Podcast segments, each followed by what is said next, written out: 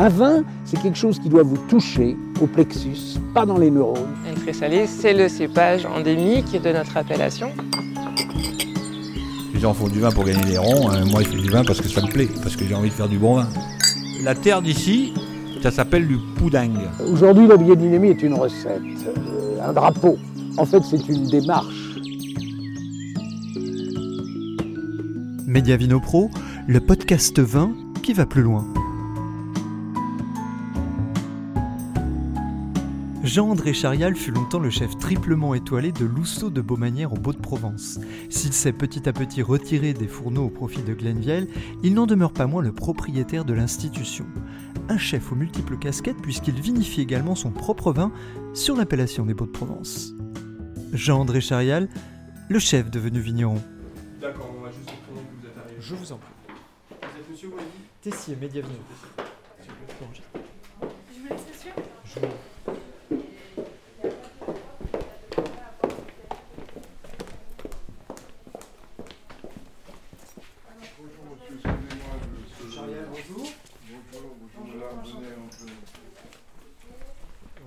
vient vous embêter, euh, non pas pour voir le chef étoilé, mais pour voir le vigneron. Ça remonte à quand cette histoire de, de vin? Ça remonte à, à 35 ans, en 1987. C'est l'époque où j'ai créé le château romanin.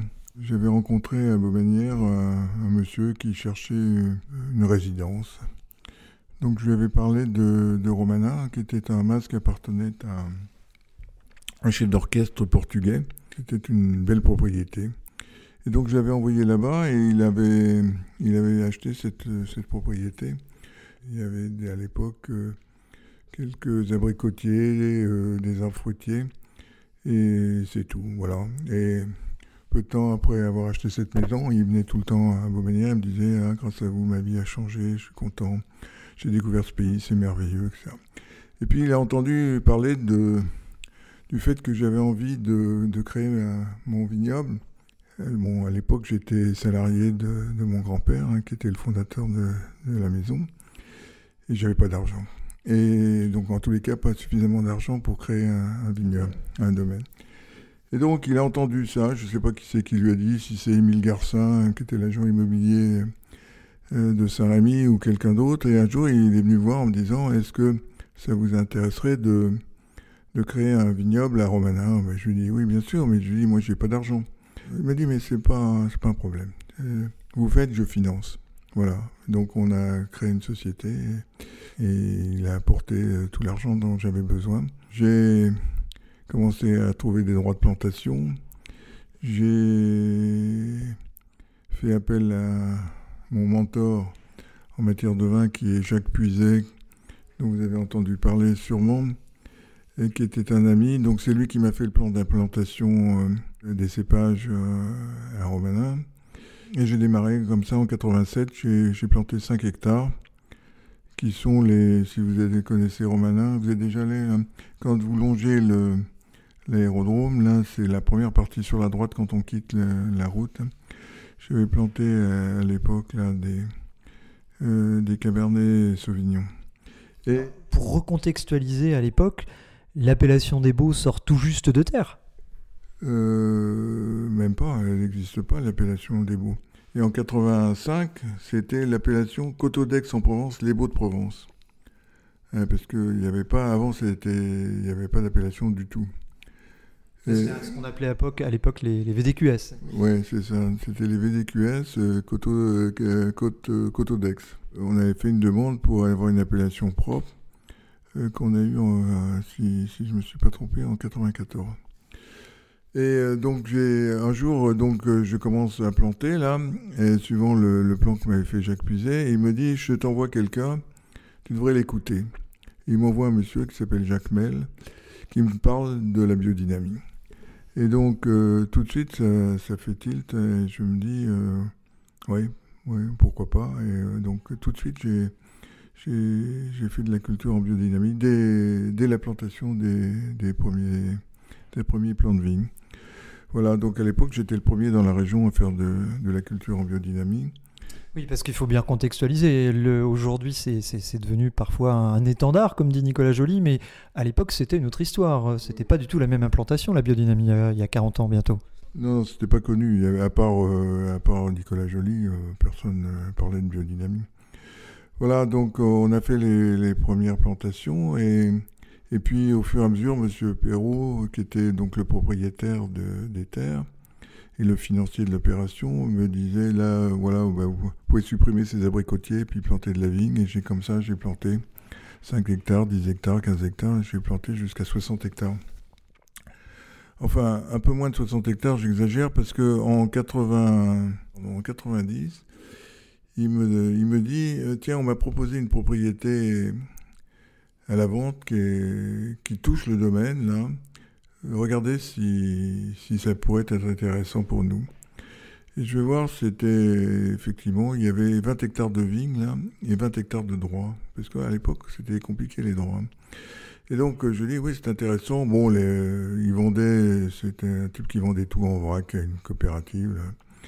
Je sais même pas où ils vendaient, mais enfin, c'était pas brillant. Le, sol n'était pas travaillé. euh. Bon, c'était, loin d'être un vignoble de qualité. Mais je dis, c'est quand même intéressant d'avoir des vignes anciennes déjà, parce que j'avais fait les premières plantations en 87. Donc, euh, en 90, les, ce que j'avais planté était, était pas encore euh, vendangeable. Enfin, on pouvait pas faire du vin. C'était trop jeune. Et donc, euh, je lui dis, oui, c'est intéressant. Et donc, je me suis retrouvé avec euh, 20 hectares à vinifier euh, en septembre. En septembre, alors ce qui n'était pas du tout prévu. J'avais pas de cave à l'époque, parce que j'ai prévu de construire la cave quand les, les, les premières plantations auraient 4 ans. Et donc, j'avais j'avais rien de prévu. J'étais un peu dans l'ennui, parce que moi, j'avais jamais fait de vinification. Donc, j'ai appelé encore Jacques Puiset. Et je lui ai dit, il faut que tu m'aides. Il m'a dit, pas de problème. Et je t'envoie Olga Raffo. Olga Raffo, Vigneronne de la vallée de la Loire. ouais, exactement, à Chinon, qui était jamais sortie de chez elle. Mais il y avait un décalage entre la maturité des raisins euh, au bout de Provence et à Chinon. Donc ils étaient, ils sont venus, et avec son mari Ernest, là, ils sont venus et ils m'ont fait, ils m'ont installé de quoi faire ma première vinification. J'ai appelé aussi un, un œnologue qui s'appelait Daniel Peraldi. Et je lui ai dit, voilà, il faut m'aider. À l'époque, j'avais été aidé par euh, André Parcet aussi, qui était à Banyuls, là, qui était le, président de l'Académie du vin de France, qui m'avait expliqué comment sous-soler, dans quel sens, etc. Il y avait, avait Jean-Pierre Perrin aussi à Beaucastel, qui est un ami qui m'avait aidé euh, en me donnant des conseils pour les, les premières plantations. Aux innocents, les mains pleines. En plus, en 90, il faisait un temps merveilleux. Il n'y a pas eu une goutte de pluie pendant les vendanges. Et j'ai pu vinifier dans une cave que j'avais louée, qui était tout sauf euh, une cave euh, extraordinaire. Mais bon, j'ai réussi à faire ma première, euh, ma première vinification. Comment vous avez réussi à conjuguer votre euh, métier initial et votre nouveau métier de vigneron? Ces deux secteurs, quand même, euh, qui ici sont complémentaires, sont complètement différents. Oui, non, ça n'a rien à voir. Ça n'a rien à voir, mais moi j'adore le vin, j'ai toujours adoré le vin. J'ai une cave à Beaumanière qui est exceptionnelle, hein. j'ai jusqu'à 80 000 bouteilles, là j'en ai un peu moins maintenant. J'ai toujours, mon grand-père avait créé une société qui s'appelait la Société Vinicole de Beaumanière où on vendait par correspondance des vins. Donc j'ai toujours euh, goûté des vins, euh, sélectionné des vins. euh, quelles étaient vos, vos références, vos coups de cœur à l'époque? Ben, L'idée, c'était de, de choisir des, des vins de la région, surtout. Il avait, il avait eu la représentation de Gigondas, lui, à l'époque. Enfin, je vous parle des années 80. Il vendait jusqu'à 300 000 bouteilles de Gigondas, là, cette étiquette, là, vous voyez. On a juste, euh, juste en face. ouais. Donc, euh, c'était le vin de la maison de Gigondas. Bon, c'était un peu lourd, mais enfin, les gens aimaient bien ça, ils achetaient ça, c'était pas connu, Gigondas. Donc, on a toujours vendu du vin, si vous voulez. euh, voilà, donc j'ai toujours sélectionné. Et moi, j'avais agrandi, élargi cette, cette, gamme de, de vins qu'on proposait. Il y avait du champagne, du Gigondas, mais après, l'idée, c'était de trouver des vins, si vous voulez, intéressants, euh, où, où l'expertise de, de mon sommelier et de moi-même apporter quelque chose. Bon, si vous mettez du, je sais pas, du Château Palmer ou du Lafitte Rothschild sur une carte, tout le monde sait que c'est très bon. Tandis que des Côtes-du-Rhône, il y en a des, des centaines. Il y en a des très bons, des moins bons, des, pas de bons du tout, etc. Et donc là, sur, des appellations comme ça, on pouvait apporter un- euh, c'était une sélection, on apportait notre, euh, notre savoir-faire et une plus-value. Et on mettait l'étiquette Beaumanière dessus et ça, ça se vendait très bien.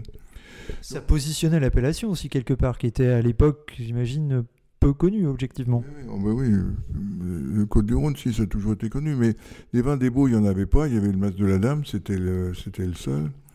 Et je me souviens encore du jour où, où Éloi Durbach est venu me présenter sa première bouteille de Trévalon.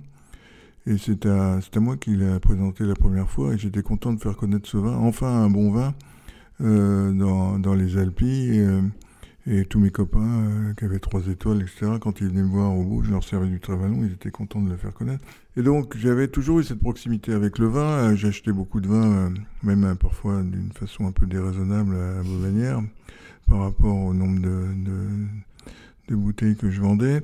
Mais ça a toujours été une passion. Comment j'ai fait pour... euh, C'était ça votre question, comment j'ai fait pour... euh, Venez de front les deux, les deux activités. les deux activités, bah, je me suis appuyé. Alors, j'avais choisi un chef de culture qui était passionné aussi de biodynamie.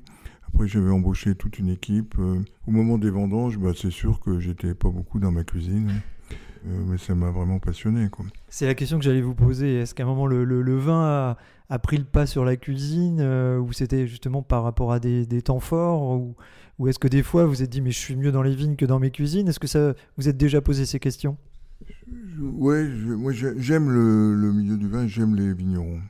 Euh, plus que les cuisiniers, je dois dire, d'une façon générale. hein, sauf exception, bien sûr. Mais je trouve que les vignerons ont, sont, les pieds dans la terre et euh, ils ont gardé une, humilité euh, que n'ont parfois perdu certains chefs de cuisine. Si vous voulez, c'est- la nature qui commande, quoi. Donc moi, euh, j'ai commencé, quand j'ai fait, mes, je me souviens, mes premières plantations, on m'avait dit, il faut planter avant le mois de, de mai, parce que sans ça, ça marche pas. Je lui dis, ça marche pas, ça marche pas. Et en fait, j'ai planté au mois de juin.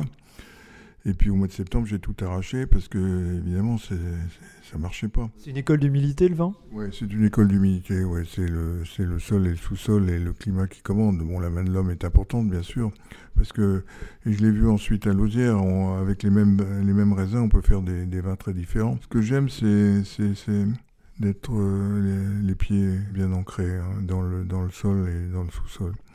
Voilà, donc ça m'a toujours plu et, et j'aime, j'aime ce milieu-là. Voilà, donc j'ai pas eu de, ça m'a pas posé de problème hein, de, puis j'ai- j'avais beaucoup de choses à apprendre et j'ai trouvé ça extraordinaire.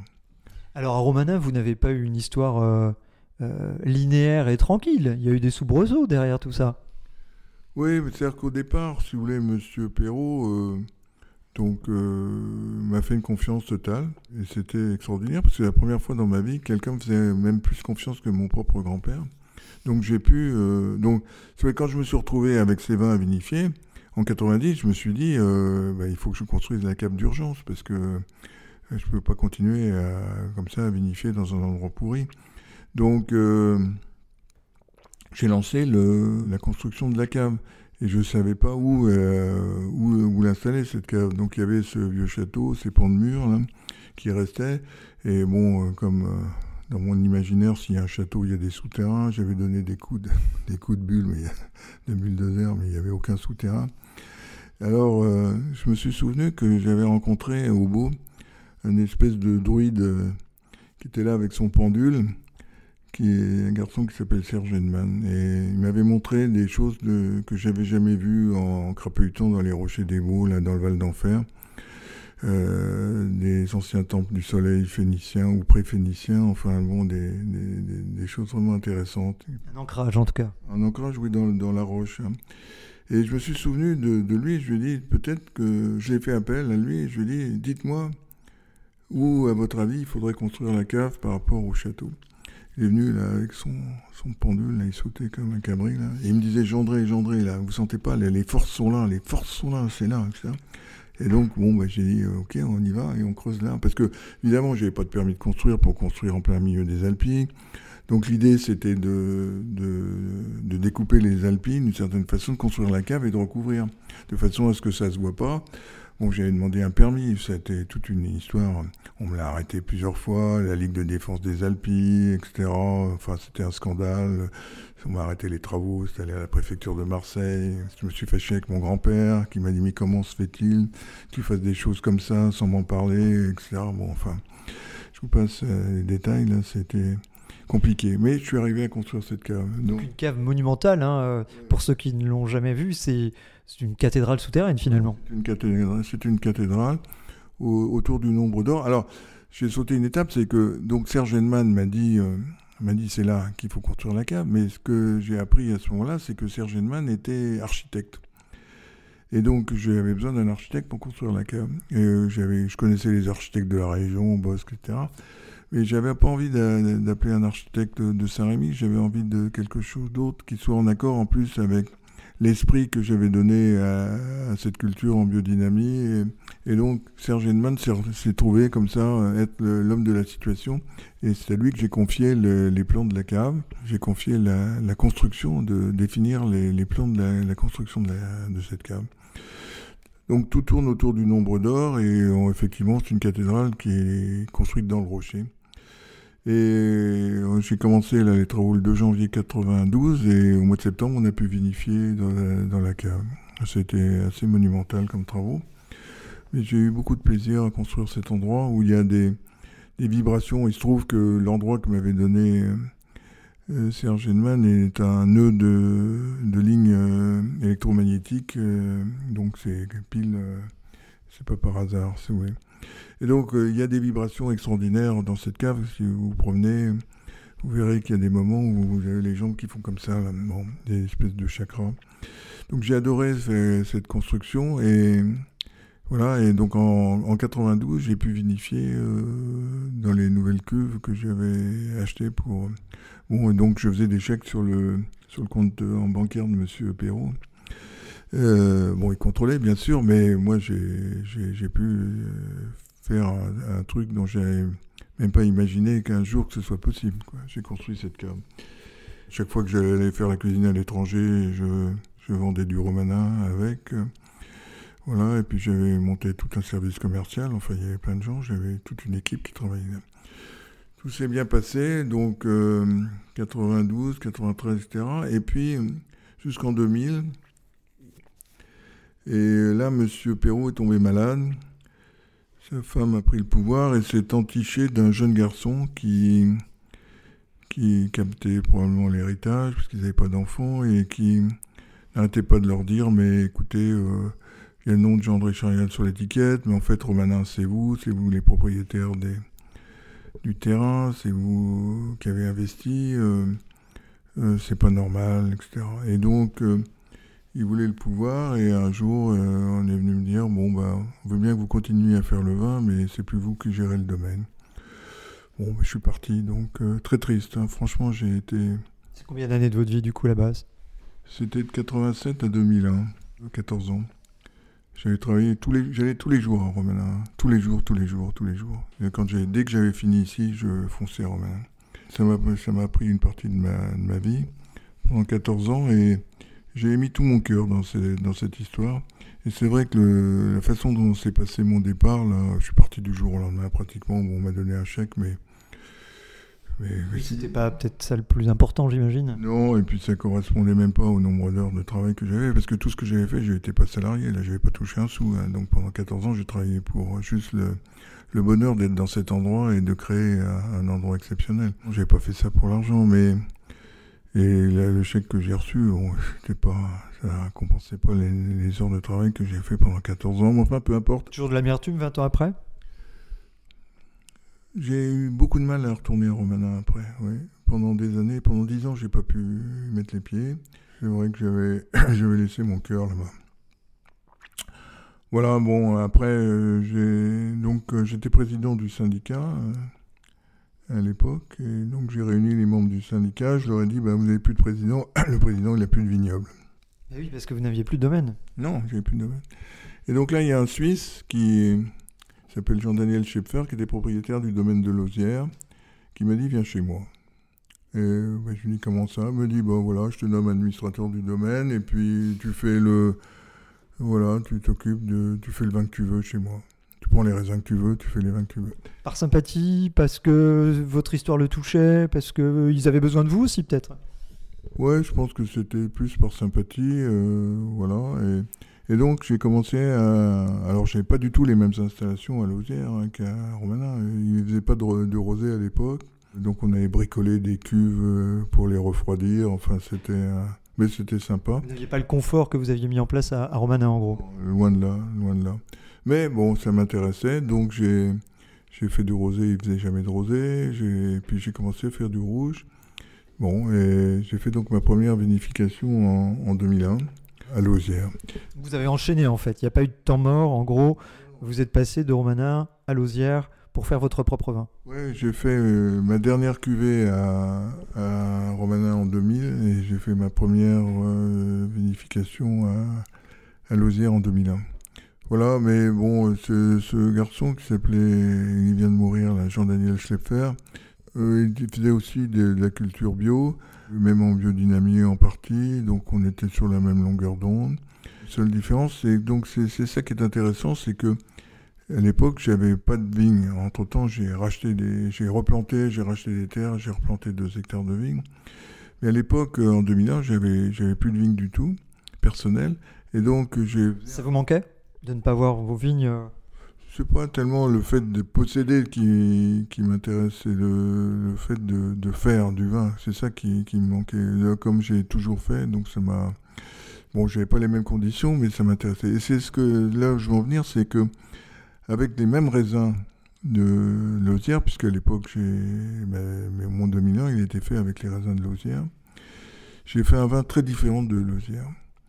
Et ce qui veut dire qu'avec le même sous-sol, le même sol, le, le même climat, on peut faire des choses très différentes et, et que la main de l'homme est, est vraiment, vraiment importante. Quelle était votre patte de vigneron chef là pour le goût pour qu'il se distingue du vin qu'on faisait sur ce domaine euh, originellement? C'est difficile à dire, mais il y, a, il y a toujours derrière chaque action une, une philosophie, une, donc euh, moi j'aime les choses euh, droites, j'aime pas les, vins trop charmeurs, trop, trop flatteurs, j'aime bien les choses qui se découvrent petit à petit, euh, pas d'un seul coup, mais qui soient, qui, soient, qui soient purs et qui soient assez droits si vous voulez. Donc quand on vinifie, et c'est surtout au moment des assemblages, on, on, on, a des choix à faire. Vous avez une, cuvée de, une cuve de Grenache, une cuve de Syrah, une cuve de Mourvèdre, etc. Et vous faites vos, vos, assemblages chaque année en fonction. Bon, c'est la partie la plus intéressante euh, qui ressemble le plus à, à la cuisine. C'est une certaine cuisine d'une certaine façon. Donc, euh, souvent, à 2% près, on, on, on change de, de, type de vin. Vous n'auriez pas pu faire des, des monocépages, en fait Non. Non, je, je, ça m'intéresse pas. Et ce qui m'intéresse justement, c'est la complexité des, des, de l'assemblage. Le fait de les réécrire tous les ans aussi, peut-être? Oui, de, de, recommencer chaque année en fonction, parce qu'il y a des années où le Mourvèdre est meilleur que d'autres, et on en met plus, on en met moins. Bon, j'ai un assemblage à peu près type chaque année que, euh, que je retrouve, mais il y a des variations, et c'est pour les non professionnels, c'est c'est frappant. De, en fait, ils ne se rendent pas compte qu'avec 2% ou 1% même d'une cuve, vous changez le caractère du vin. Euh, il y a des vins qui sont... Vous êtes plus sur le grenage, c'est plus rond, c'est plus à boire tout de suite, et, puis vous rajoutez un peu de petits verres d'eau, et puis c'est... Voilà, donc vous pouvez changer quand même le caractère du vin. Et ça, ça c'est vraiment ce qui m'intéresse le plus. Et c'est là où on voit la différence entre les, différentes cuvées qui sont faites à partir de des mêmes raisins. Et j'avais donc un vin que j'ai fait un vin et j'avais pas de nom pour ce vin parce qu'il n'était pas, c'était pas le vin de Lausière, ça avait rien à voir avec ce qu'il faisait. Et alors là, j'ai eu de la chance, c'est qu'un jour, il y a Wolinski, il y a un dessin dans mon bureau de Wolinski. J'étais très ami avec euh, Georges Wolinski. Il venait souvent voir à Beaumanière, on discutait de la, la Tunisie parce que c'était un juif tunisien et j'avais passé un peu de temps en Tunisie au moment de mon service militaire et dans la coopération il me dit, dans la conversation, il me dit, euh, Raffarin, il carbure à l'affectif. Ça, c'était en, 2000, euh, en 2001, là, en 2002. Et quand il me dit ça, je dis, moi, je carbure au rouge, et, je suis très affectif dans ma façon de gérer mes affaires, etc. Donc, voilà. Donc, j'ai déposé le nom, j'ai appelé mon nom l'affectif, j'ai déposé le nom. Alors, ce qui est marrant dans cette histoire, c'est que Raffarin, il est venu quelque temps après à Beaumanière, on discute sur la terrasse, et je lui explique que c'est grâce à lui, d'une certaine façon, que j'ai trouvé le nom de mon vin. Et il a écrit un bouquin qui s'appelle Je marcherai à l'effectif, Rafa. Et si vous lisez ce livre, dans les deux premières pages, dans le prologue, il explique comment il a trouvé le titre de son livre après une conversation avec moi sur la terrasse de Beaumanière. C'était drôle. C'est un joli, jo- jo- joli échange. Ouais, non, c'était sympa. D'ailleurs, j'ai fait le lancement de son bouquin au Sénat euh, avec des, des bouteilles de- euh, d'affectif. Voilà, donc c'est comme ça que j'ai rebondi euh, et je continue à faire du vin. Euh, voilà, ça n'a plus rien à voir, c'est-à-dire que les 60 hectares de, de Romanin sont bien loin et, que là, je fais euh, 5000 bouteilles de, rouge et 2000 de, de rosé, quoi. C'est plus grand-chose. Mais ça me suffit, c'est pour le plaisir de les faire. Puis je les vends dans mes différents restaurants, je les vends un peu chez les copains, voilà, un peu à la boutique, à Lousteau. C'est essentiel pour vous, ce côté vigneron chez vous, c'est quelque chose que vous ne pouvez pas lâcher? Ouais, c'est quelque chose euh, qui me fait vraiment plaisir, auquel je tiens. Et, je me suis toujours demandé si un jour j'arrêtais à Beaumanière, si euh, je, je pense que je continuerai à, à faire du vin. Parce que c'est bon, c'est pas le même. Euh, la même fatigue, enfin je veux dire, euh, c'est un métier très fatigant. La, cuisine, gérer euh, une équipe de 200 personnes, ça devient très, très compliqué. Alors que faire du vin, bon, c'est, on n'a pas les mêmes problèmes de personnel, même si on, on peut avoir du mal à trouver des, des vendangeurs, mais enfin, c'est, c'est, ça n'a rien à voir, quoi. Ça n'a rien à voir. C'est quand même plus, plus, plus facile, entre guillemets. C'est pas facile de faire bon, mais, mais ça n'a rien à voir. Enfin, je veux dire, c'est deux, métiers très différents. Et je, les ai tout souvent euh, rapprochés, ces deux métiers. et ce, qui ce qui me frappe, c'est que quand on fait la cuisine, on est dans l'immédiateté. Moi, j'ai fait peut-être cuire, je sais pas, 100 000, 200 000, 500 000 rougets dans ma vie, euh, j'en sais rien, mais, mais bon, mais voilà, on les fait cuire, on les sert, les gens les mangent, et c'est une expérience gustative pour eux. Ils s'en souviennent parce que quand ils, vous les retrouvez 20 ans après, et vous les croisez à New York ou ailleurs, et vous disent, ah, je me souviens encore du rouget que j'ai mangé chez vous en 1992. Ah, bon, j'ai- donc ça veut dire qu'on les a marqués. Mais, mais c'est un instant T. Tandis que le vin, il continue à. Vous buvez une bouteille de, de 2007 et en 2008 il a tel goût, en 2010 il a tel goût, en 2020 il a un autre goût, etc. Il continue. C'est un autre rapport au temps, le vin. C'est un autre rapport au temps. Ouais, très différent de, de la cuisine. Mais moi j'aime ça. Donc euh, tant que je pourrai continuer, je continuerai. L'histoire n'est pas terminée pour votre domaine, loin de là. Non, je- j'espère pouvoir continuer. Alors après, bon, euh, après je peux sélectionner d'autres vins aussi, parce que même si je les fais pas, euh, euh, je peux, euh, ça m'intéresse de, mettre mon nom sur des étiquettes euh, pour valoriser des produits ou aider des jeunes viticulteurs qui ont, du mal à se faire connaître. C'est aussi, euh, ça un autre aspect de, ce que j'aime dans le vin. Mais c'est différent. Tandis, je veux dire, mon implication à, à Romana, c'est là où vraiment elle était la plus forte. Parce que vraiment, j'ai j'ai passé des nuits à, à vinifier. J'ai- adoré ça. Et donc aujourd'hui, vous n'avez plus de domaine en tant que tel, mais vous faites votre vin. Bah, j'ai euh, quelques hectares, oui, j'ai deux hectares, ce qui n'est pas grand-chose, mais de Syrah, là. Mais euh, que, que je mets dans mon vin. Mais le reste, je le prends, je le prends dans, la- dans les cuves de Lausière. Parce que ce matin, on a rencontré euh, Caroline Mizoff qui nous disait sur les Beaux, il y a 11 domaines et 12 vignerons. Oui, c'est exact, c'est ça, oui. Vous êtes le. c'est oui, oui, non, mais c'est sûr. Je sais pas, euh, parce que c'est pas les deux petits hectares que j'ai qui, euh, par rapport à ce qu'a le Mas de la Dame ou, Sainte-Berthe, ça n'a rien à voir. hein. Mais voilà, j'essaye de faire bon. J'essaye de faire des vins qui me ressemblent. Bon, j'ai une certaine expérience. hein. J'ai quand même euh, vinifié euh, depuis. euh, ça fait 35. euh, non, j'ai commencé en 87, ça fait 35 ans, mais ma première vinification date de 90, donc ça fait quand même 20, euh, 21 ans. J'ai une certaine expérience et puis je sais ce que j'aime et je sais. Voilà, je sais ce, qui, ce que je veux. Est-ce que vous croyez qu'on pourrait goûter votre vin Éventuellement, vous en avez le temps ou pas? Vous avais deux, millésimes, la 2015, qui est un peu différent des autres, Parce que c'est une année où le, c'est une année chaude où le grenache avait été particulièrement réussi. J'avais des super grenaches. Et donc, euh, d'habitude, euh, l'assemblage de, de l'affectif, ça tourne autour de, euh, des, vieux grenaches euh, du domaine de Lausière, des syrahs de mon domaine que j'avais planté moi, et de, soit de, un peu de Mourvèdre, de Carignan, un peu de, de enfin, des, cépages locaux. En 2015, euh, j'avais, poussé le, le grenage dans l'assemblage. Là, il y avait 80% de, de grenage. C'était pratiquement grenage syrah. Voilà, alors d'habitude, je dépasse jamais les 55-60 de grenage. Voilà, vous en- on, va, goûter. Et puis, je vous ai amené aussi donc, euh, une bouteille de 2016, qui est un millésime très différent.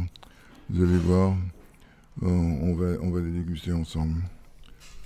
Alors pour vous, quand vous avez commencé à faire euh, du vin, est-ce que vous, parce que faire pousser du raisin c'est une chose, mais faire du vin c'est une autre chose. Est-ce que vous vous êtes fait aider par des, des amis vignerons que vous aviez ou vous y êtes allé un petit peu en autodidacte avec euh, des, des conseils quand même de, de vignerons que vous aviez forcément dans votre entourage? Non, je, oui, j'ai des amis qui m'ont aidé. hein. Euh, je crois que je vous avais parlé euh, pour Manin de- d'André Parcé, qui était un, un grand homme du vin. C'était le président de l'Académie du vin de France et il faisait des manuals euh, merveilleux. Puis c'est un homme de grande culture. Et euh, lui, il m'avait aidé euh, à Romanin au moment de, euh, des, des premières plantations. Et puis j'ai un autre ami cher, c'est Jean-Pierre Perrin, qui m'a à Beaucastel, à Châteauneuf, là, qui m'a qui m'a aidé aussi.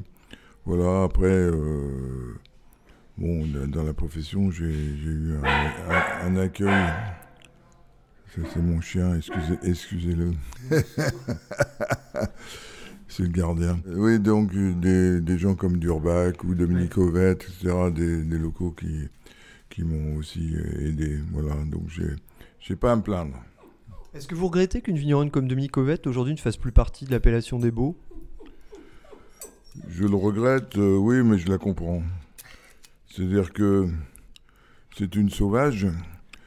Je la connais bien et je, je, comprends euh, son état d'esprit. Elle n'a pas envie de, pour parler vulgairement, de s'emmerder avec euh, des contraintes. euh, voilà, donc elle fait son vin, elle le fait comme, comme elle le veut, comme elle l'aime. Et, et elle, a, elle a une notoriété maintenant telle qu'elle n'a absolument pas besoin de l'appellation pour valoriser son vin. Donc, bon, moi je trouve que effectivement, collectivement, je regrette qu'elle n'apporte pas euh, sa participation à, la communauté des, vignerons des Beaux. Mais euh, je respecte son choix, qui est un choix très, très individualiste. Et puis je vais vous servir le 2016 tout de suite aussi. On va peut-être commencer. Charles 2016.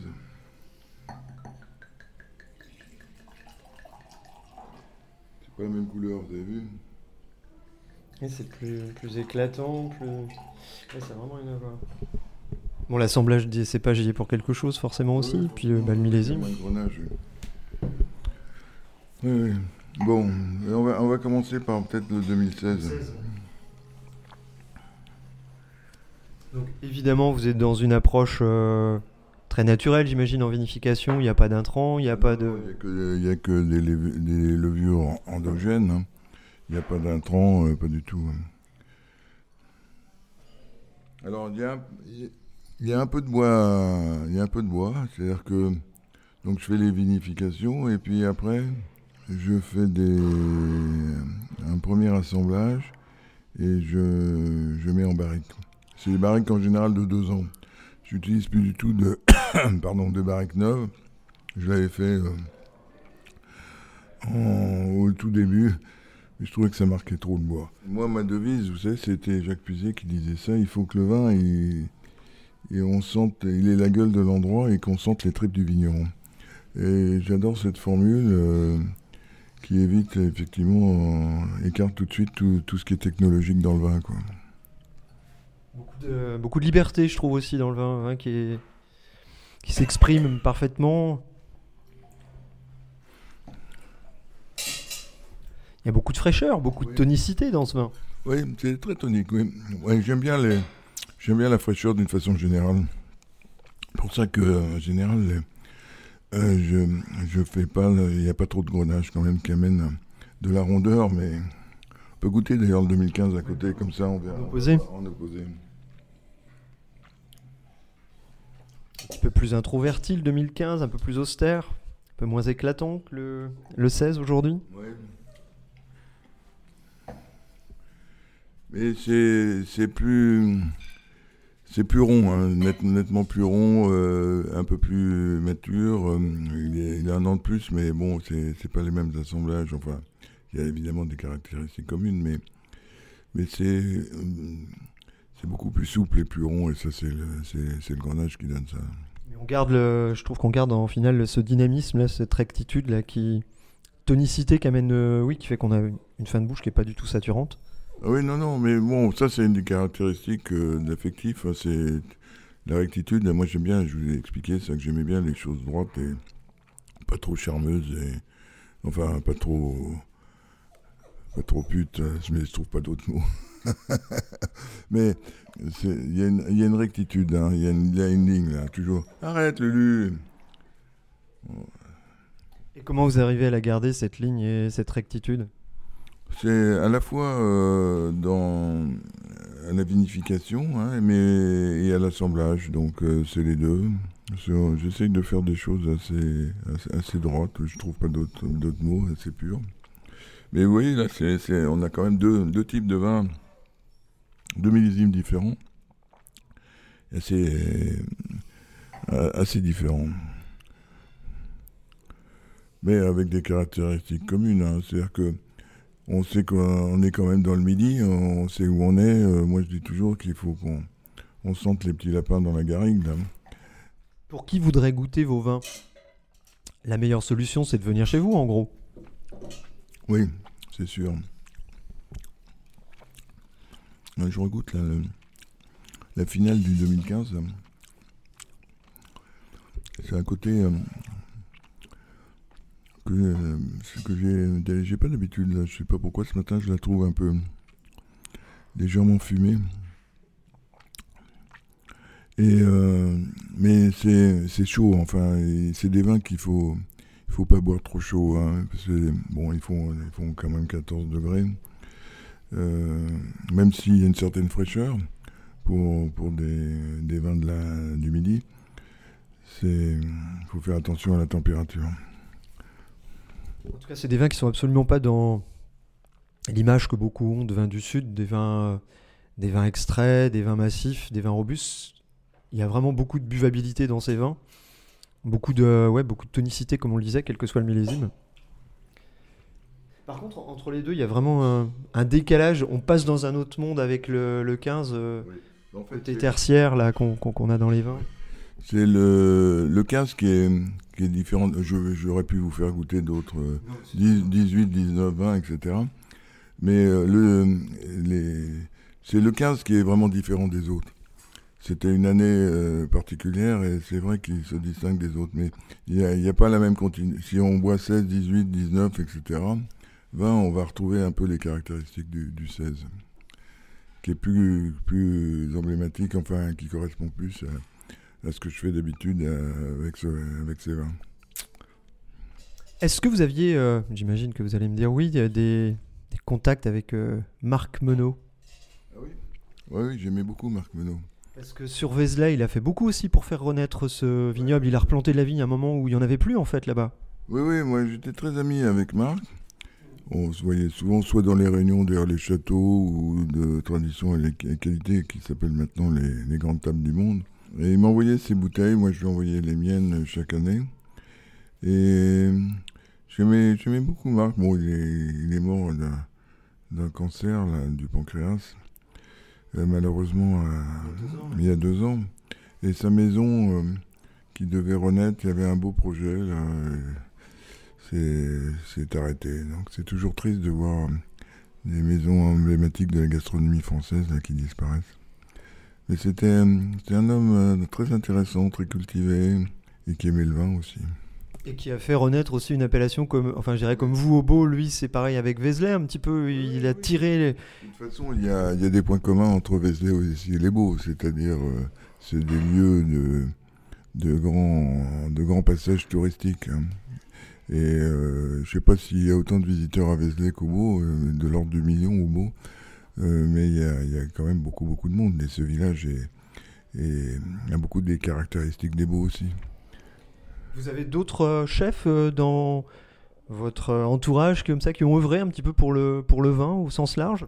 Oui, il y a- oui, bah, il y a des gens qui ont fait des, qui ont vendu du vin. Il y a Georges Blanc là, qui a, qui a aussi un certain nombre de, de vins, mais c'est plus des, des sélections que des, des vinificateurs. Il y a les trois gros aussi à Rouen qui font du vin avec Stéphane Serrol. Oui, absolument, mais c'est voilà, c'est un accord qu'ils ont avec Stéphane Serrol, mais c'est pas eux qui vinifient comme moi j'ai pu vinifier à Romanin ou à, ou. Il y a Michel Guérard aussi qui a fait beaucoup pour le vignoble euh, dans son dans son pays là, euh, dans les Landes et c'est c'est tr- très très bien ce qu'il fait aussi. Après non, je vois pas d'autres. euh, les gens qui ont de l'intérêt pour le vin, mais tous les chefs ne sont pas passionnés par le vin. C'est quand même particulier. Vous, vous avez mis les, les deux mains dedans, si je puis dire. Ouais, moi j'ai mis les, Et les pieds. ouais, les pieds aussi. Oui, oui, j'avais fait. Vous avez vu à Romana, là, j'ai construit ces, ces cuves à pigeage là, pour éviter justement de mettre les pieds. Là. Et ça marche bien. hein. Et c'était intéressant. Ça. J'ai fait, quand j'ai fait ça, c'était en 80, 92. hein. Ça fait quoi ouais, 92, ça fait 30 ans déjà. Voilà.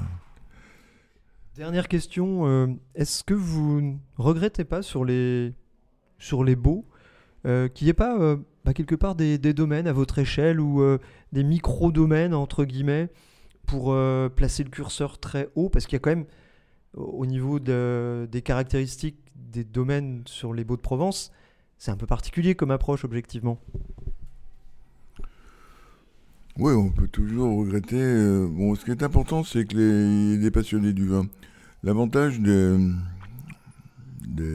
des gens qui viennent de l'extérieur, c'est qu'ils ont une vue, si vous voulez, peut-être un peu différente de quelqu'un qui est, là de père en fils, installé euh, depuis des générations. euh. Et euh, par leur ouverture d'esprit, euh, euh, par leur voyage, par euh, tout ce qu'ils ont pu euh, voir euh, quand ils arrivent ici. euh, ils ont, une vision du, du vin qui, qui est peut-être intéressante. Maintenant, euh, c'est vrai que vous parliez de- du grand écart qu'il y a entre Estoublon et, et Gourgonnier. Euh, bon, il y a, peu de, vignerons euh, comme Gourgonnier dans les Beaux et c'est dommage. Quelque part, des gens qui sont attachés à un terroir familial et, et qui montent sur le tracteur et voilà, ou qui taillent leur vigne. Il y a des financiers, il y a des. Mais bon, c'est pas parce qu'on a de l'argent qu'on n'aime pas le vin non plus. Il faut. Il faudrait pas aller trop vite dans des conclusions euh, hâtives. voilà. Donc, euh, Non, moi, j'évoquais plus en termes d'équilibre un petit peu entre les, entre les domaines euh, aux différentes structures. Là, les, des domaines comme euh, Mas du Gourgonnier, Mas de la Dame deviennent un peu isolés finalement aujourd'hui. oui, bah, il y a Sainte-Berthe aussi. hein. Oui, c'est dommage. Mais c'est dommage, euh, si on, pour reparler de Dominique Ovette, qu'elle fasse pas partie, parce qu'elle elle aussi, c'est c'est quelqu'un qui, qui, qui connaît vraiment bien le, le vignoble et la vinification. Objectivement, pour un jeune, c'est impossible de s'installer aujourd'hui dans des, dans, sur des terroirs des beaux. Quelqu'un qui arrive comme ça, plein, même plein de bonne volonté, faut un appui financier super solide. Oui, c'est un peu difficile. Bon, c'est pas que c'est pas que la, la, les- la terre coûte euh, si cher que ça. hein. On est loin des prix de, de Châteauneuf. euh, mais bon, mais c'est quand même un investissement. euh, et puis après, il faut vinifier, il faut une cave, etc. Bon, mais L'avenir de cette appellation, vous pensez qu'elle a de beaux jours devant elle? Oui, oui, moi, je, pe- je pense que la qualité paye, si vous voulez, toujours, hein, d'une façon générale, dans tout ce que je fais. Moi, j'essaye toujours d'aller vers l'excellence. Et donc, à partir du moment où on fait des, des choses de qualité, euh, je pense qu'il y a de l'avenir. Euh, c'est une petite appellation, hein, donc elle n'a elle a pas beaucoup de moyens euh, de, de, communication, etc., de marketing. Mais vous avez des individualités fortes euh, qui font des, des, vins vraiment de qualité. Et donc, euh, moi, il n'y a pas de raison que, que ça ne marche pas. Hein. À partir du moment où on respecte l'environnement, la plupart du temps, maintenant, on était, on était euh, pratiquement on était à 95% bio. Maintenant, il restait qu'un qui était Sainte-Berthe, qui était. Ils ont franchi le pas. Ils ont franchi le pas. Donc, moi, quand j'étais président de l'appellation, René Renou, qui était le président de l'IANAO, m'avait dit m'avait dit, ça serait bien que vous soyez la première appellation totalement Déjà, bio. vous avait dit ça Oui, oui, il y a longtemps, il y a 20 ans. J'étais bloqué là par Sainte-Berthe, et puis bloqué aussi par les services juridiques de l'INAO qui pensaient que c'était pas possible. Donc, euh, à partir du moment où vous avez, vous avez des gens qui font de la qualité, qui, font, qui respectent la nature, l'environnement, qui font des vins qui sont l'expression euh, par leur culture, euh, que ce soit en bio ou en biodynamie, de du sol et du sous-sol, et qui sont l'expression du climat de cette région, il n'y a pas de raison que ça ne, ça ne marche pas. Hein. Voilà, moi je, je, je, suis très très confiant. Eh ben, on vous remercie du temps que vous nous avez accordé. Merci beaucoup. Et on va vous souhaiter une bonne route, toujours, euh, toujours aux commandes de, de, vos différents restaurants Oui, oui, oui, oui, moi je... Plus que jamais Plus que jamais, oui, oui. C'est, la retraite, c'est pas... J'entends tous les jours à la radio, là, la retraite à 60 ans, la retraite à 60 ans. Bon, c'est vrai que je n'ai pas, pas eu la même vie euh, que certains qui ont des métiers très pénibles. Mais enfin, la cuisine, c'est pas un métier facile. Et aujourd'hui, j'ai 77 ans et j'ai pas envie de prendre ma retraite. Et les, les, la troisième étoile que vous avez retrouvée vous a donné des, des ailes, j'imagine Oui, ça nous a boosté. Enfin, c'était un peu curieux parce qu'on a eu, on est fermé toujours à, à Lousteau de Beaumanier, on est fermé toujours janvier-février. Donc on a eu la, la troisième étoile en, en, février. On a ouvert le 5 ou le 7 mars. Et puis on a dû refermer le 14 une semaine après. Ça nous a coupé un peu les ailes. Vous les avez retrouvés Oui, oui, depuis on les a retrouvés. Ça Merci Monsieur Charial. Merci beaucoup. Jean-André Charial, le chef devenu vigneron. C'était un reportage de Fabrice Tessier, mixage Maekubo. Ce podcast est disponible à la réécoute sur les plateformes Spotify, Deezer et Apple Podcast.